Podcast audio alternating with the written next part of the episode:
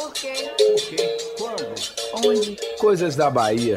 A nossa história contada no rádio. Fui no Caruru, por sinal muito gostoso. Aliás, me chamaram para três carurus, o que significa que estou bem na fita. Se você não foi chamado para nenhum caruru de Cosme e Damião, nem para aquele de sete meninos, em que todo mundo se lambuza e o pau come na bacia em busca de pegar a coxa da galinha, preste atenção, pois você está mal na fita.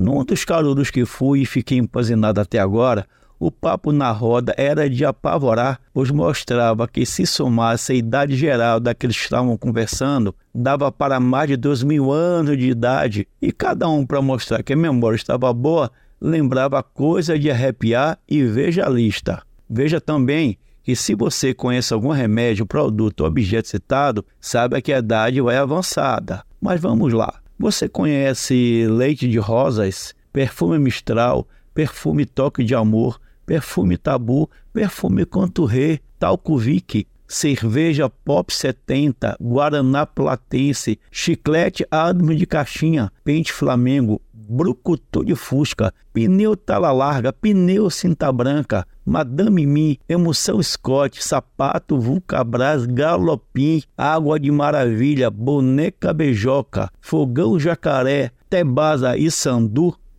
Claro que você não conhece, né? Ou a memória já se foi. Claro que saí do Caruru de Fininho antes que me perguntasse se conhecia, por exemplo, o uso do clistério mastruz com óleo de mamona da sambra. Nem deu para esperar a galinha gorda de balas, que sempre foi a melhor parte para mim do Caruru dos Erês. Espero que lembre de mim ano que vem. Sou Jorge Valdo Freitas, escritor jornalista para a Rádio Metrópole.